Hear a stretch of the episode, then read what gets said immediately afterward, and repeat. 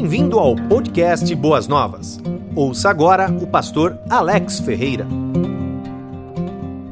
Estamos hoje aqui para dar início a mais uma sequência da nossa série de estudos dessas quartas vivas que tem como tema, a, tem como foco o estudo da peregrinação do povo de Israel ali no deserto, de uma forma mais específica ali registrado no livro de Números.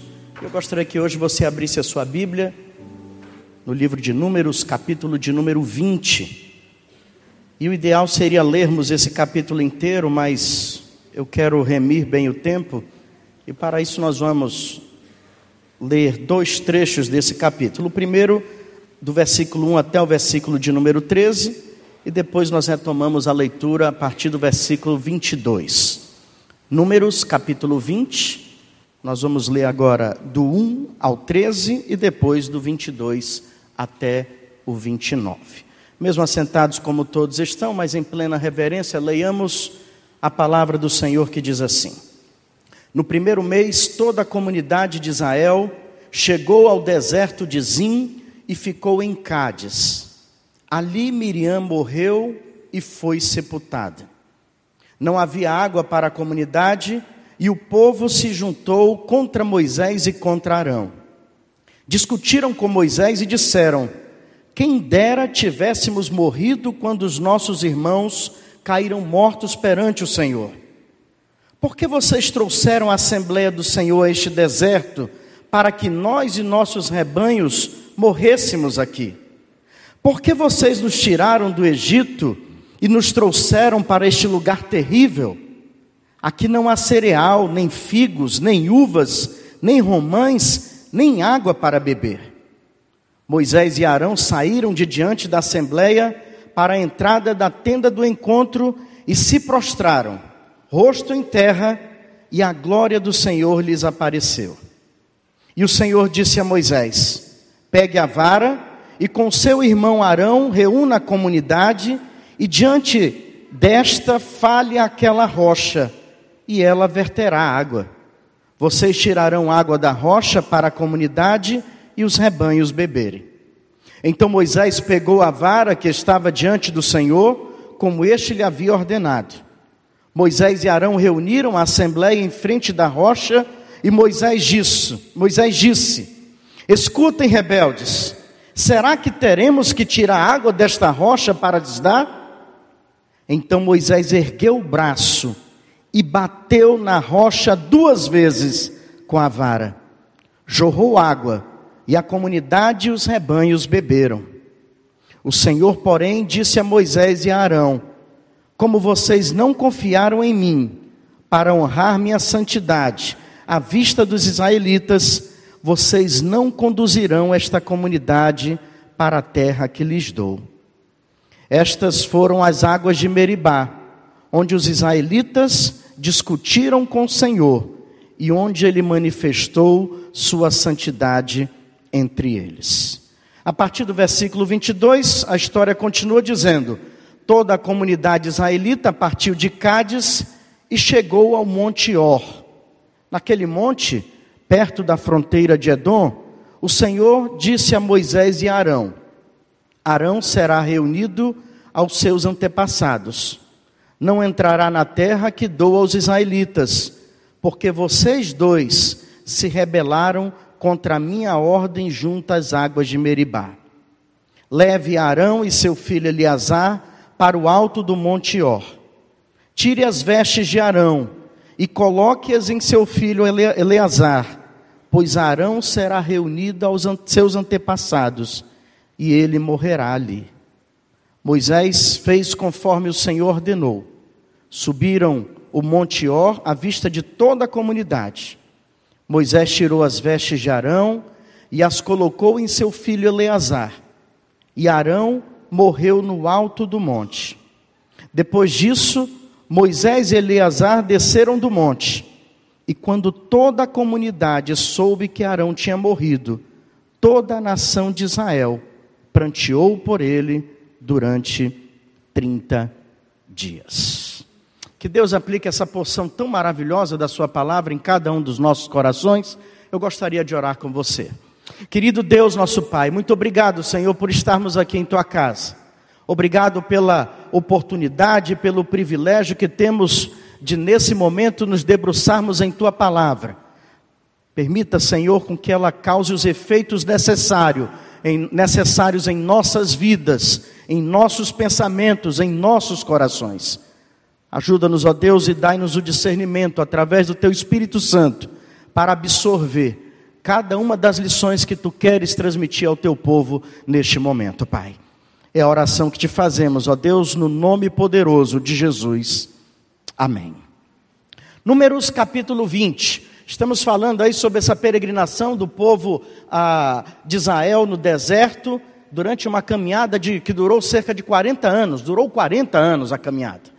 Um detalhe interessante, justamente dessa passagem que nós estamos agora e que vamos trabalhar nela nessa noite, tem algumas informações muito interessantes para nós, como estudiosos da Bíblia, termos o, o conhecimento delas. A primeira delas é que chegamos agora aqui nesse momento da história do povo de Israel, após a saída do Egito, antes da chegada na terra prometida, e já estamos falando aí de toda uma geração que praticamente aquela que saiu do Egito já não existia mais. Estamos falando dos filhos daqueles que saíram do Egito. Aquela primeira turma, a primeira geração, como alguns chamam, que saiu do Egito, praticamente já não tinha mais ninguém.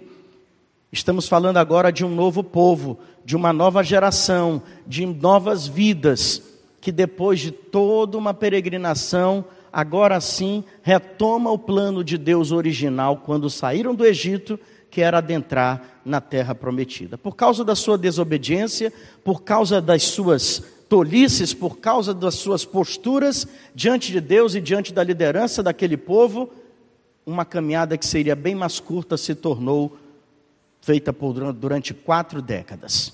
Agora, aquela geração inicial passou uma nova geração agora está pronta, está preparada para entrar ali na terra prometida. A parada ali é bem estratégica, seria para tentar reunir todos pela primeira vez e dar orientações sobre como as primeiras orientações como seria o ingresso à terra prometida. Também uma outra razão seria pelo fato de que haveria necessidade de luto e nós vamos já saber por que a necessidade dessa parada, por qual esse luto. E também nós vamos observar que havia também uma necessidade estratégica. Precisava se escolher agora um caminho e antes precisava, precisava de autorização para passar por uma determinada por determinadas terras. Então, aquele momento e aquele local eram propícios, necessários para o povo de Israel naquele momento rumo à terra prometida.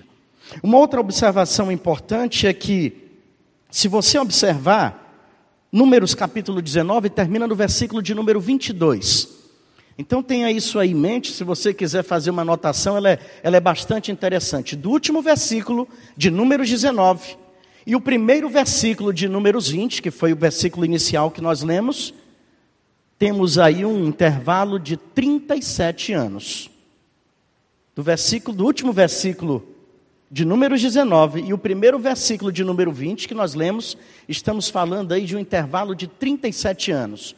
O que foi falado até Números capítulo 19, versículo 22, o último versículo de Números 19, está se referindo aos dois primeiros anos de peregrinação do povo de Israel. Peregrinação essa que vai se repetir num ciclo que vai demorar até o final dos seus 40 anos. Então, o que acontece de Números até o capítulo 19, versículo 22, está se referindo aos dois primeiros anos da peregrinação do povo de Israel no deserto.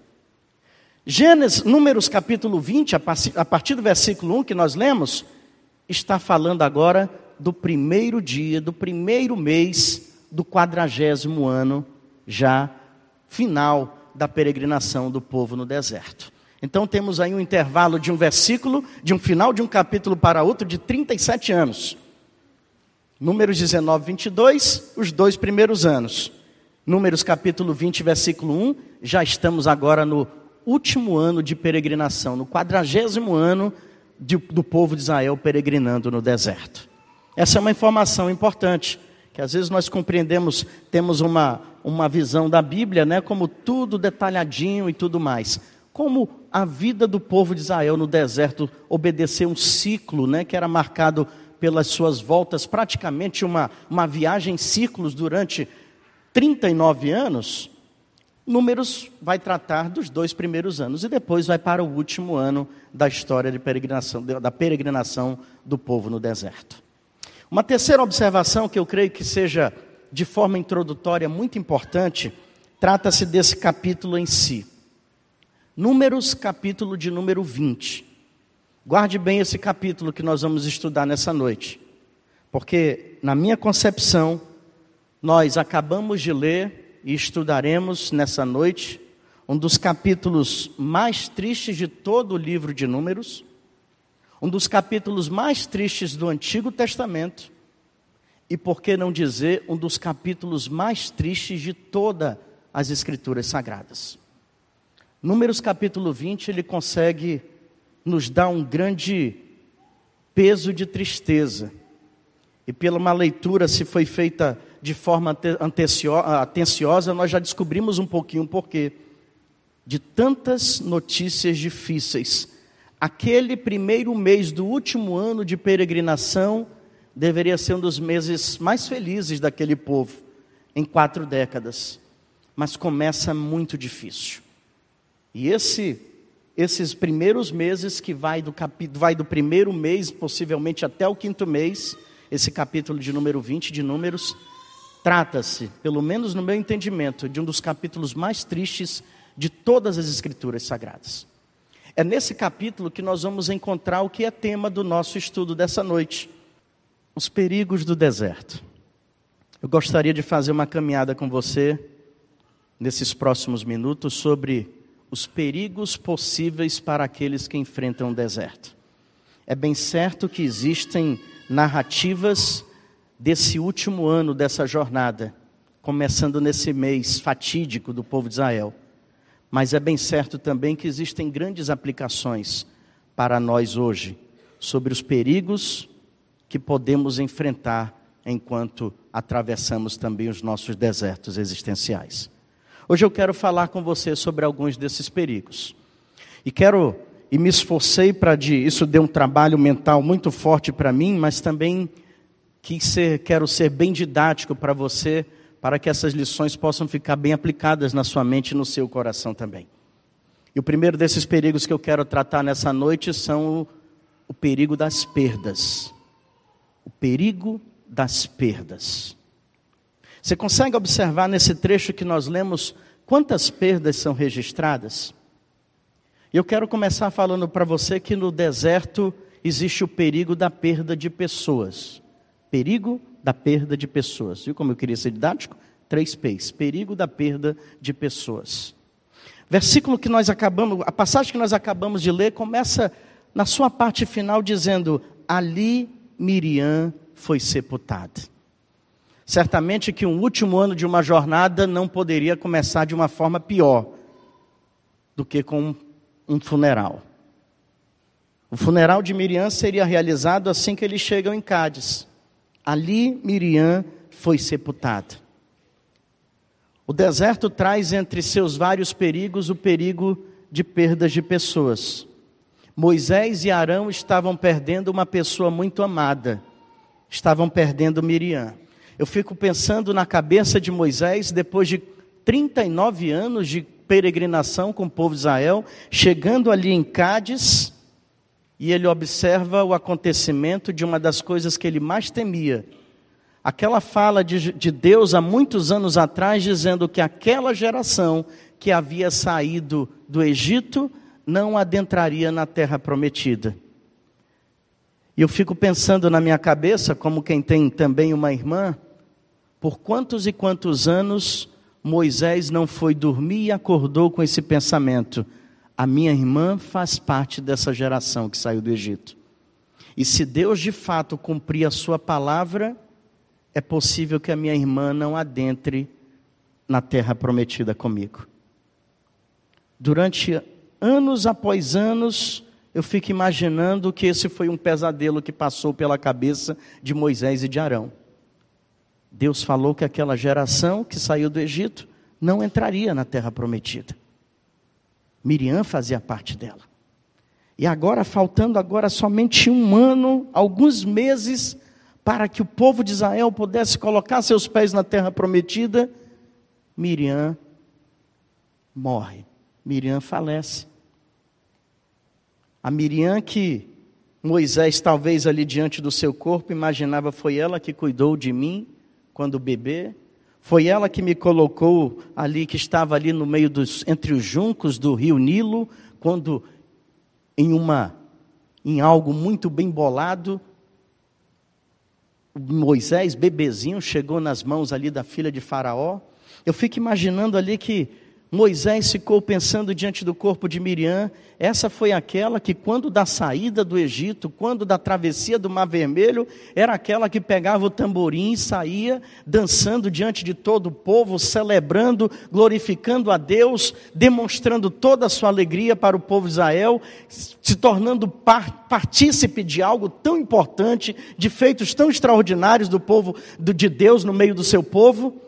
Eu fico imaginando que como acontece em toda família, Moisés ficou pensando que aquela que estava ali a ser sepultada foi aquela que um dia se rebelou contra ele, dizendo: será que Deus só fala para ele, não fala, não pode falar para nenhum de nós? Inclusive foi punida por causa de tal rebelião. Mas parece que depois as coisas se resolveram e alguns dizem que Miriam foi a mulher mais influente de toda essa peregrinação do povo de Israel no deserto. E alguns acrescentam até que ela talvez tenha sido uma das mulheres mais influentes da história do Antigo Testamento. Mas, bem pertinho da terra prometida, ali Miriam morreu e foi sepultada. Qual é a mensagem que a gente tem aqui? Primeiro, que Deus cumpre a sua palavra. Miriam foi aquela que fez parte de uma geração rebelde e que Deus havia decretado que nenhum deles entraria na terra prometida. Deus cumpriria a sua palavra. Parecia que não ia mais, mas um ano antes do povo de Israel adentrar na terra prometida, isso aconteceu. Há também uma lição importante aqui, irmãos, que o perigo de perdas de pessoas enquanto atravessamos, atravessamos os nossos desertos é muito real. Aconteceu com Moisés por duas vezes. Eu disse para vocês que o livro de, o capítulo 20 de Números é um dos capítulos mais tristes da toda a história bíblica, porque nele Moisés sofre duas vezes, num período de quatro meses. Miriam morre a sepultada. Quatro meses depois, você vai ver lá em Números 33, quatro meses após a morte de Miriam, é a vez de Arão falecer. Moisés contempla a morte dos seus entes mais queridos que durante uma boa parte da sua vida, quase maior parte da sua vida, o acompanharam, o ajudaram na liderança, estiveram com ele, usufruindo do melhor e do pior que o deserto podia oferecer, do que aquelas pessoas ofereceram. Agora Moisés, por duas vezes, tem que entrar em luto. Num período de quatro meses, Moisés está em luto por duas vezes. O deserto é um lugar de perdas. Existe esse perigo para todos nós. Esse, esse perigo de perdas de pessoas é muito comum quando nós estamos nos momentos mais difíceis de nossas vidas, quando enfrentamos nossos desertos. E aquelas pessoas que você acreditava que seriam aquelas que mais iriam lhe suportar, mais iriam lhe apoiar, mais iriam lhe ajudar, mais iriam lhe abençoar, são aquelas pessoas que você perde no meio dessa jornada. Às vezes você perde por causa da morte. Pessoas que no decorrer da sua vida se foram. Se Moisés teve que sepultar a irmã e o irmão, eu fico imaginando quantos de nós aqui já não tivemos que sepultar um parente que tanto amávamos, um pai, uma mãe, um irmão ou uma irmã também. A jornada do deserto da vida ela é caracterizada pelo perigo das perdas de pessoas. Perdemos pessoas não somente pela morte, perdemos pessoas por traição, perdemos pessoas por deslealdade, perdemos pessoas por rejeição. Quando o apóstolo Paulo escreve a sua segunda carta ao seu discípulo tão amado, seu filho na fé Timóteo, já se preparando, aquele homem que um pouco antes de uma declaração que ficou marcada na história bíblica, que quando ele disse: "Combati o bom combate, completei a carreira, guardei a fé", é nesse mesmo contexto que Paulo vai mostrar como foi algumas paisagens desérticas da sua vida. Aquele homem lançado dentro de uma prisão, acorrentado, vigiado, é aquele homem que escreve para Timóteo e vai dizer para ele o seguinte, 2 Timóteo 4, de 9 em diante: Procure vir logo ao meu encontro, pois Demas, amando este mundo, abandonou-me e foi para Tessalônica. Crescente, o nome de uma outra pessoa, foi para a Galácia. E Tito foi para a Dalmácia. Só Lucas está comigo. Alguém que dedicou uma boa parte da sua vida ao Evangelho. O homem que pregou por várias nações existentes daquela época. O homem que amava missões. O homem que amava os perdidos. O homem que amava as pessoas e as capacitava. Era o homem agora que dizia: Timóteo, vem rápido para cá, traz os meus livros e também a minha capa, porque está frio nessa prisão porque eu estou sozinho. Só Lucas ficou comigo. Existe nos desertos de nossas vidas o perigo de perda de pessoas. Às vezes por morte, às vezes por outras forças, mas a lição que nós podemos tirar desse momento da história do povo de Israel e também da vida do apóstolo Paulo é a seguinte: que independente das perdas, que são perigosamente reais enquanto enfrentamos desertos, a terra prometida sempre estará lá nos esperando. Sempre existirá uma terra prometida, independente de quem ficou pela metade do caminho.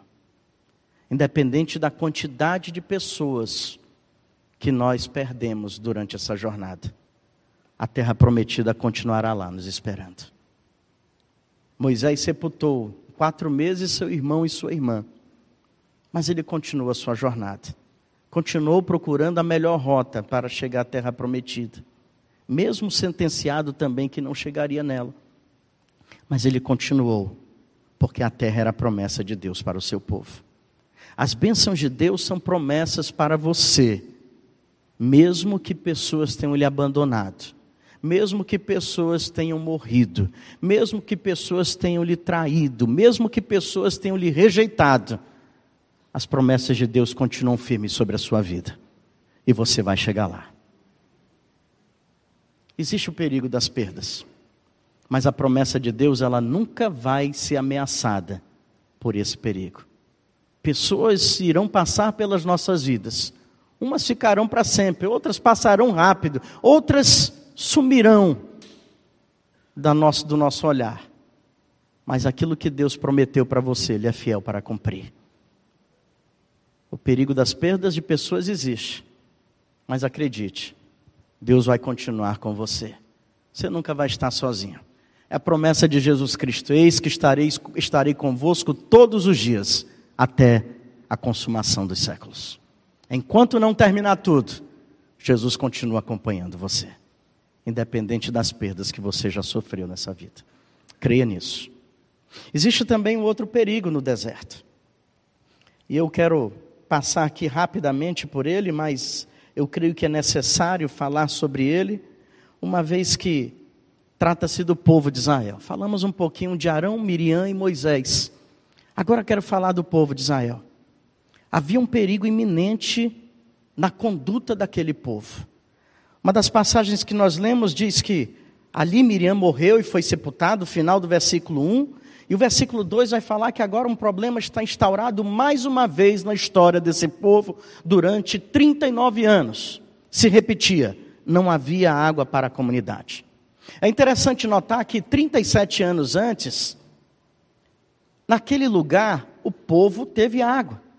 É possível que algumas conjecturas a gente possa, possa fazer hoje.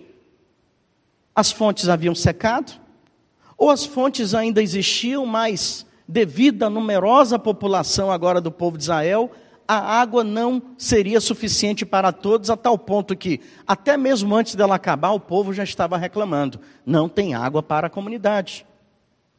De alguma forma, a água que existia ali agora não existia mais, ou então estava escassa, tal ponto de o povo, que o povo ter se juntado, só que em vez de debater sobre como seria resolvido o problema da água, o povo se junta contra Moisés e contra Arão.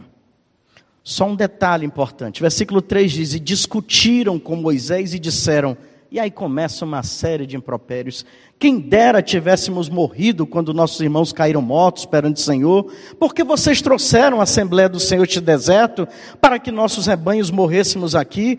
Por que vocês nos tiraram do Egito e nos trouxeram para este lugar horrível? Aqui não tem cereal, não tem figos, não tem uvas, nem romães, nem água para beber. Um detalhe: essa geração nunca, nunca esteve no Egito. Eles nunca tinham provado dos figos nem das romãs, nunca tinham provado das uvas do Egito, mas estavam com saudade delas. Você consegue compreender isso? Eles nunca sentiram sabor dessas coisas, mas eles estavam reclamando pela falta delas, inclusive da água que, segundo eles, tinha no Egito, embora eles nunca estiveram no Egito. E aqui nós vamos encontrar algo muito importante um perigo real no deserto, o perigo da insensibilidade. Sabe por quê?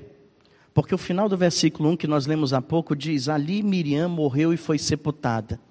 Moisés e Arão estavam de luto, os líderes daquela nação, daquele povo. Sabe o que aquele povo insensível faz quando Moisés e Arão estão de luto? Debatem, discutem, guerreiam contra eles por água. Talvez não pela falta dela, mas por uma quantidade pequena. Brigam por uma questão que Deus já tinha, como provedor de Israel, resolvido outras vezes, nesses 37, 39 anos de jornada. Mas eles vão lá, com dois homens que estão chorando a morte de sua irmã. E esses homens cheios de insensibilidade, atacam Moisés e Arão. Um dos perigos existentes no deserto é o perigo da insensibilidade.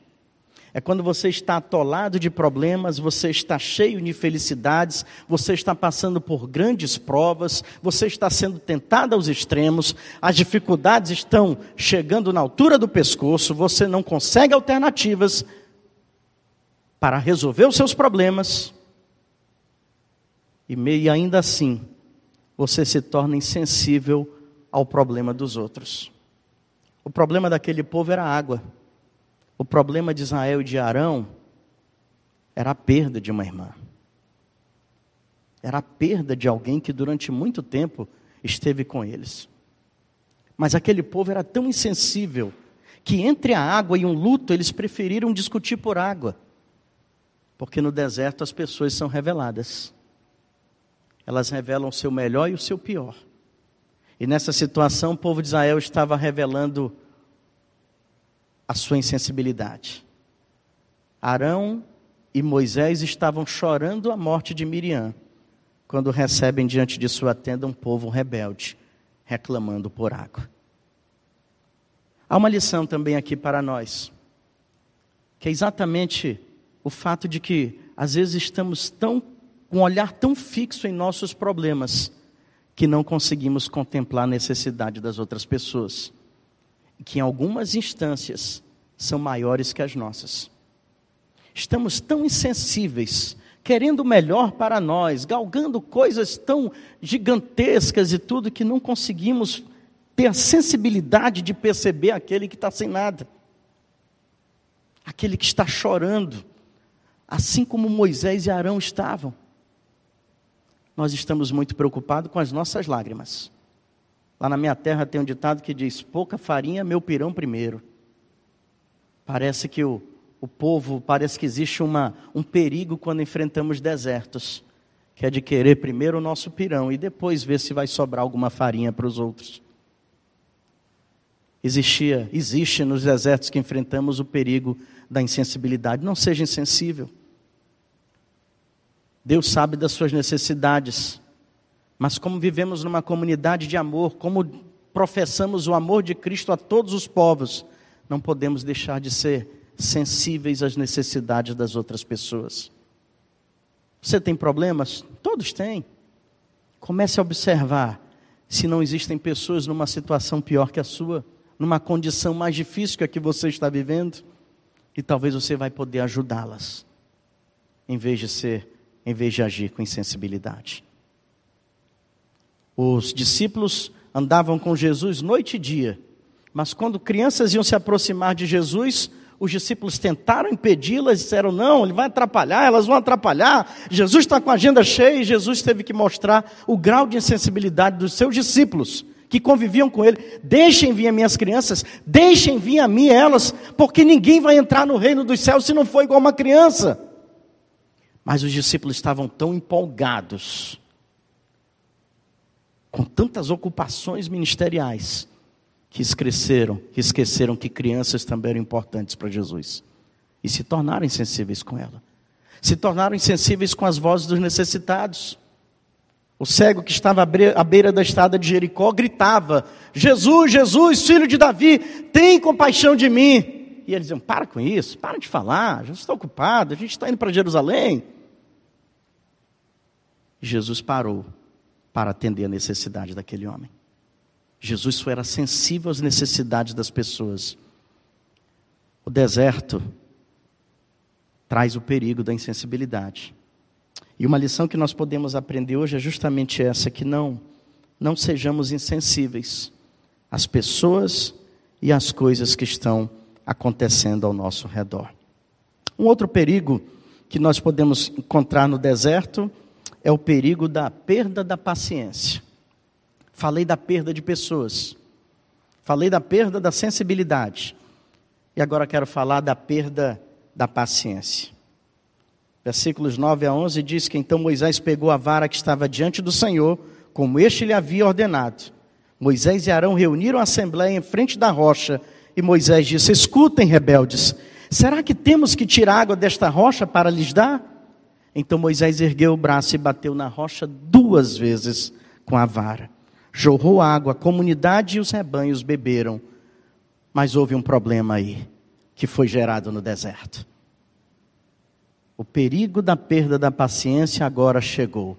Depois de 39 anos, sendo conhecido como é dito lá no Números capítulo 12, versículo 3, ora, Moisés era um homem muito paciente, mais do que qualquer outro que havia na face da terra. Isso é o que é dito sobre Moisés, lá em Números 12. Se você observar a vida de Moisés antes de Números 12, não era bem assim.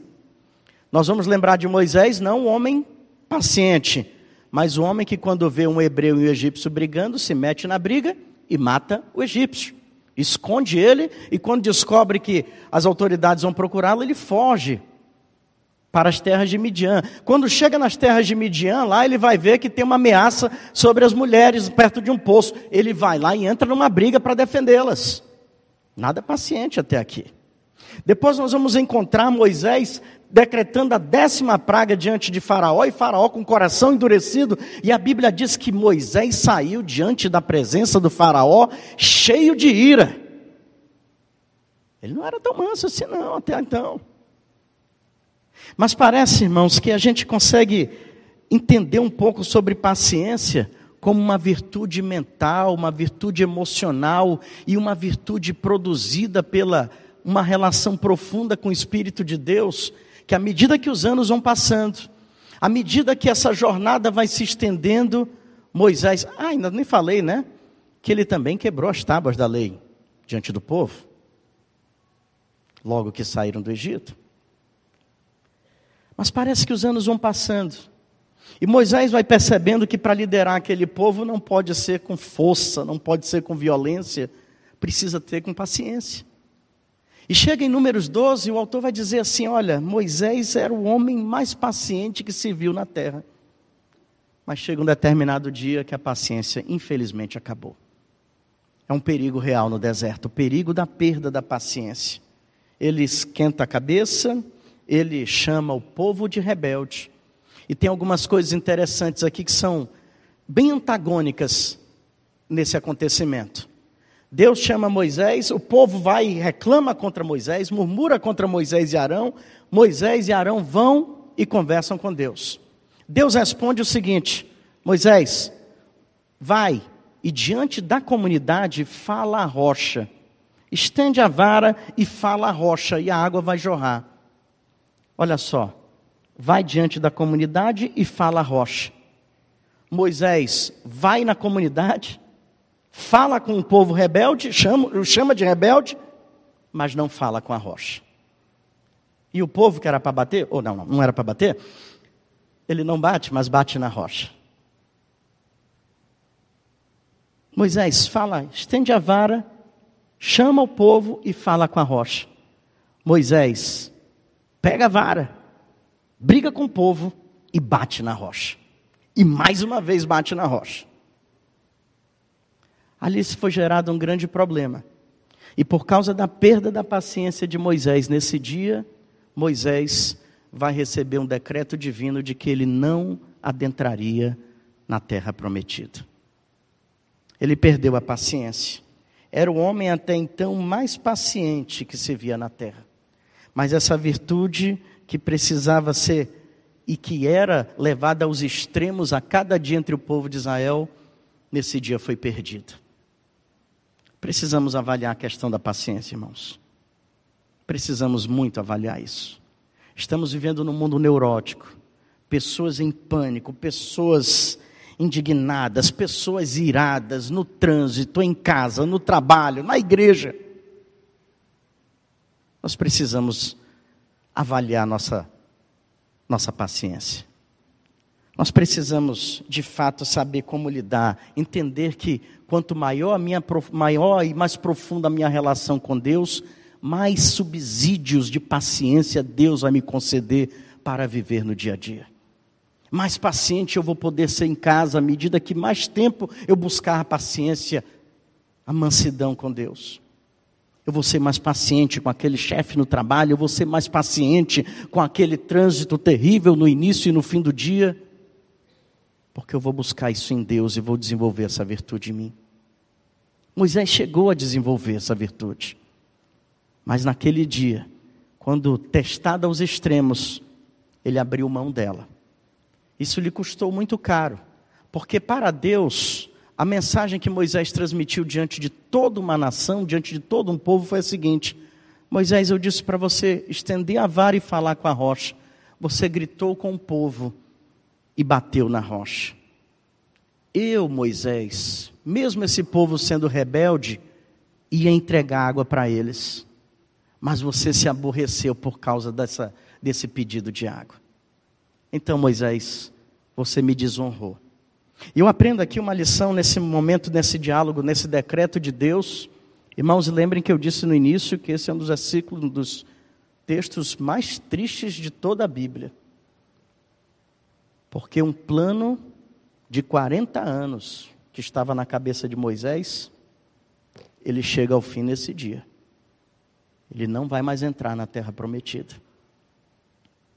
Ele estava chorando a morte da sua irmã quando ouve de Deus isso, por causa da falta da paciência, de paciência que você teve, Moisés, e por ter me desonrado diante do povo, você não adentrará mais na terra prometida. É preciso trabalhar a paciência. Provérbios 19, 11 diz que a sabedoria do homem lhe dá paciência, e a glória é ignorar as ofensas. A sua glória é ignorar as ofensas.